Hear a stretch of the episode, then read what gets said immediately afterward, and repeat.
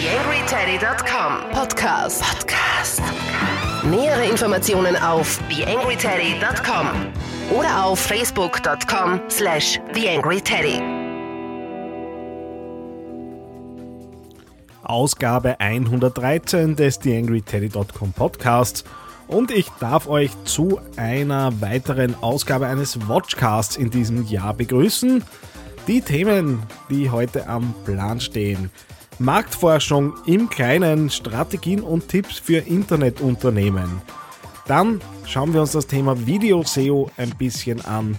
Ein paar Tipps zum Betrieb der eigenen Facebook-Seite und wie man an echte Fans kommt. Und zu guter Letzt habe ich noch ein Tool, das das Thema Protokolle schreiben und verteilen doch recht ansehnlich vereinfachen kann.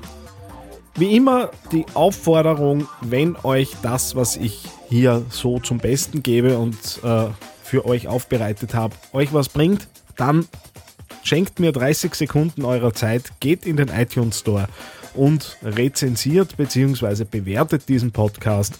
Und natürlich freue ich mich wie immer darüber, wenn einzelne Beiträge dann auch den Weg ins Social Web finden. Äh, die verschiedenen Buttons äh, zum Teilen und Verteilen und Empfehlen findet ihr selbstverständlich auf theangryteddy.com. Ja, und damit geht's auch schon los mit dieser Ausgabe. Für euch am Mikro wie immer Daniel Friesenecker. TheAngryTeddy.com Podcast. Podcast. Erstes Thema, wie in der Anmoderation angekündigt, geht's darum, Marktforschung im Onlinehandel, wie man sich äh, so mit sehr einfachen Mitteln mal so einen ersten Überblick äh, verschaffen kann, ohne dass man da in großartige Projekte ausarten muss. Der Artikel, den ich da gefunden habe, kommt aus äh, der Website internethandel.de. Selbstverständlich der Link zum Artikel wie immer in den Show Notes. Und äh, ja, worum geht es in dem Artikel? Im Wesentlichen versucht man da mit sehr einfachen Mitteln äh, zu schauen, wo kann man sich denn äh, so ein bisschen am Markt orientieren. Äh, da werden drei Strategien angesehen. Äh, die eine Strategie ist einmal das eigene Umfeld, äh, mitunter auch das komplett eigene Verhalten. Natürlich ist es nicht so, äh, dass man vom eigenen Verhalten auf einen Markt schließen kann. Aber für den Anfang ist es natürlich klar, dass man da schon äh, für die ersten Denkaufgaben und Denkprozesse sich ein paar Dinge rausholen kann. Das nächste sind dann bestehende Kunden und die müssen ja nicht unbedingt äh, aus dem, aus dem Online-Geschäft kommen. Und über die Erfahrungen, die man mit denen gesammelt hat und natürlich kann es ja auch sein, dass man so ein E-Commerce-Projekt schon gelauncht hat und da noch nicht groß in der Marktforschung drinnen war. Die wenigen bestehenden Kunden kann man da ja auch schon heranziehen. Dritter Punkt, auch ein bisschen ein No-Brainer. Natürlich bei der Konkurrenz nachschauen, was tun die so, äh, in welche Richtung orientieren sich die äh, und davon natürlich dann die eigenen äh, Möglichkeiten ableiten. Darüber hinaus gibt's dann noch ein paar Tipps äh, mit Tools, die viele von euch natürlich kennen werden, aber so in einer Übersicht äh, gesammelt äh, schadet es ja nicht, eher mal wieder sich ein paar Dinge zurück ins Gedächtnis zu rufen. Einerseits der Google Keyword Planner, äh, um das Thema Suchvolumen ein bisschen abzuklopfen. Äh, ein anderes Google-Tool, Google Insights for Search, äh, um verschiedene Trends zu erkennen. Außerdem wird im Artikel noch geraten, äh, sich Preischecks äh, über verschiedene äh, Shopping-Suchmaschinen anzusehen, allen voran natürlich wieder das Google-Produkt äh, genannt. Äh, ein Quercheck bei verschiedenen Marktplätzen beziehungsweise bei eBay äh, wird ebenfalls genannt als Möglichkeit, da ein bisschen reinzuklopfen in den Markt und auch immer wieder gerne genommen der Klassiker Foren und Portale zu euren Themen. Wie gesagt, der Artikel Marktforschung im Onlinehandel, Strategien und Tipps für Internetunternehmer gefunden auf www.internethandel.de.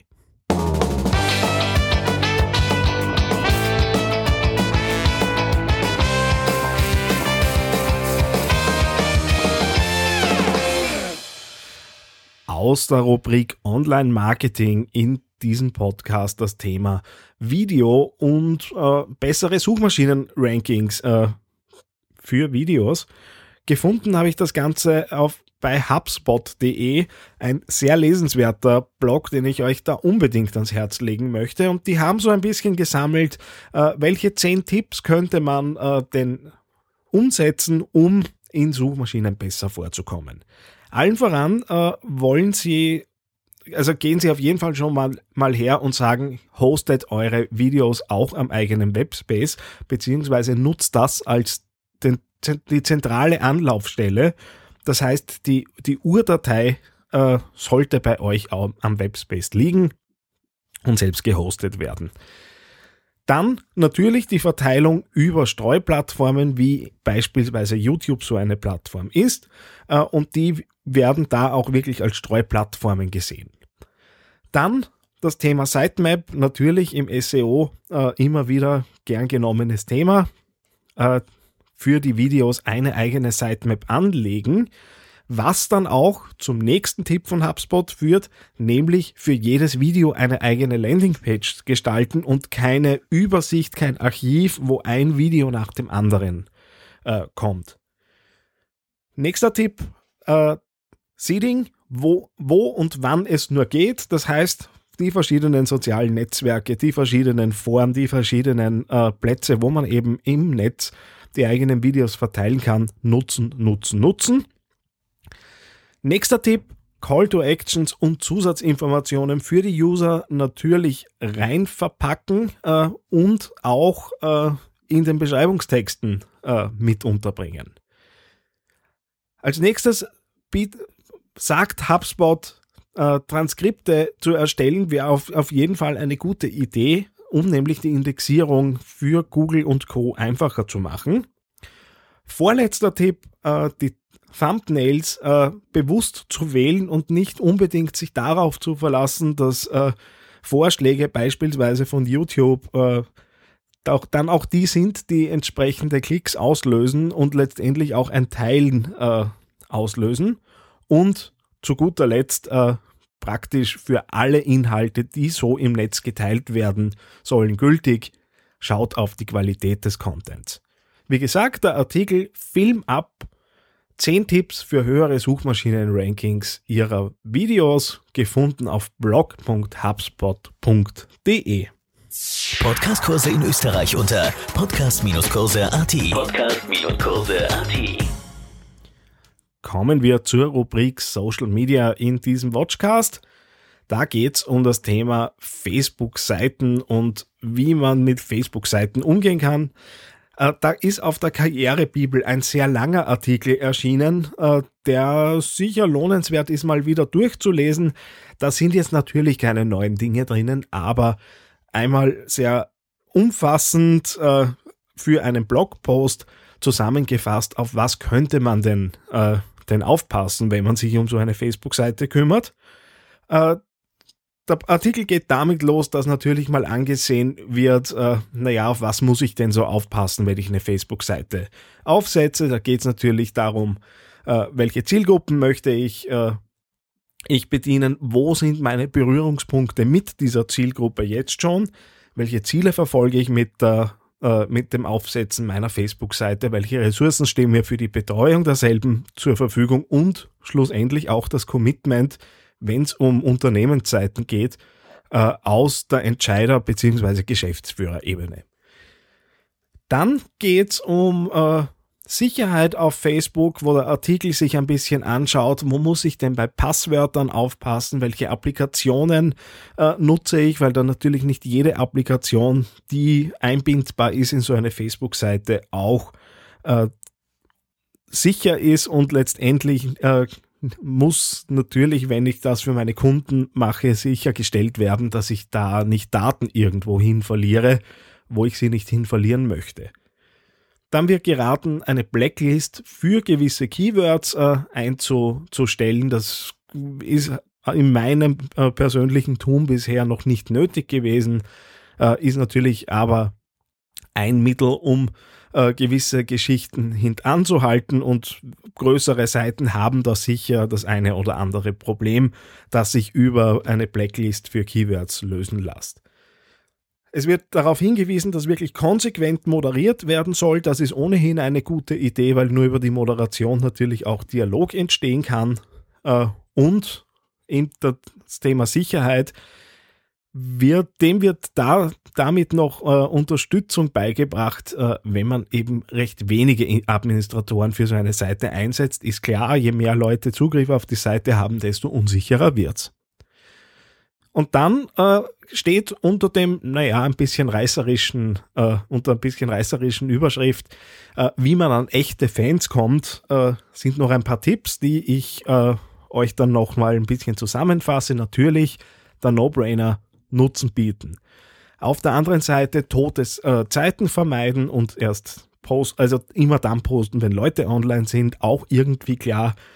Passt auf die Posting-Formate auf, das heißt Zitate, Rechenaufgaben werden im Artikel genannt, äh, funktionieren natürlich besser, als wenn ich einfach ein Textposting mit einer Aussage rausstelle. Werbung äh, ist zwar nicht zwingend notwendig, aber wird als gute Unterstützung äh, gesehen. Und dann gibt es noch ein paar Strategien, die ich euch jetzt nur auszugsweise bringe. Insgesamt sind 15 an der Zahl aufgezählt. Äh, ein paar nehme ich raus. Äh, die Aufforderung an eure Fans, äh, Inhalte zu teilen, ist so ein bisschen die Urart, äh, Social Media zu machen und eigentlich das ursprüngliche, warum das Ding irgendwann einmal zum Funktionieren begonnen hat und ist natürlich auf anhand der Fülle an Informationen ist die ist die Verhältnismäßigkeit da natürlich ein bisschen zurückgegangen. Echte Fragen äh, von Usern beantworten und vielleicht nicht unbedingt die Marketingfragen äh, sich selbst stellen. Dann, wenn ihr Kooperationen geht, sollten äh, Ko Kooperationen macht, dann sollten die natürlich zu eurer Marke passen, selbstverständlich. Eure Mitarbeiter zu aktivieren, äh, die freiwillig posten und nicht unbedingt als Seite, äh, gibt dem Ganzen natürlich auch mehr Glaubwürdigkeit und dann wird unter anderem auch noch darauf hingewiesen, dass es auf Facebook auch Gruppen gibt und äh, dass man Gruppen dazu nutzen kann, um auf die eigene Seite aufmerksam zu machen. Da halt natürlich der Hinweis, nicht plumpe Werbung reinstellen, sondern wenn, dann muss es da auch wieder über den Dialog funktionieren. Wie gesagt, der Artikel auf karrierebibel.de zu finden und heißt da Ratgeber Facebook-Seite. Die besten Tipps.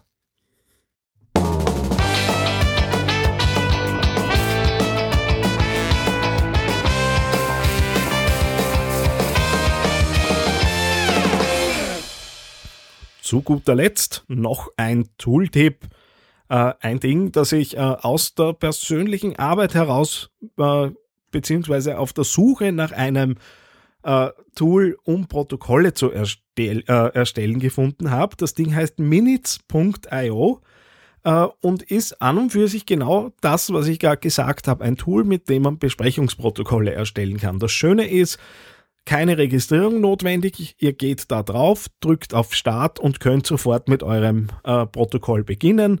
Die Felder, die dort auszufüllen sind, sind selbsterklärend und wenn ihr die E-Mail-Adressen eurer Teilnehmer eingebt, dann könnt ihr auf Knopfdruck das Ding sofort weiter verschicken.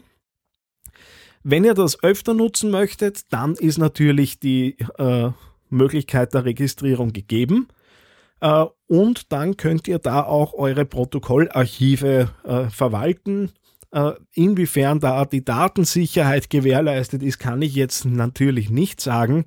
Äh, aber für so das eine oder andere kleine Nebenprojekt wird es gut ausreichend sein, weil die Protokolle schön angelegt sind. Äh, ich kann aussuchen, lege ich da jetzt einen Agendapunkt an oder lege ich ein To-Do an, ein paar Zeichen dazu, was äh, Beschreibung angeht, wer ist zuständig, bis wann soll es erledigt sein und damit soll es dann auch schon flutschen mit dem Projektmanagement.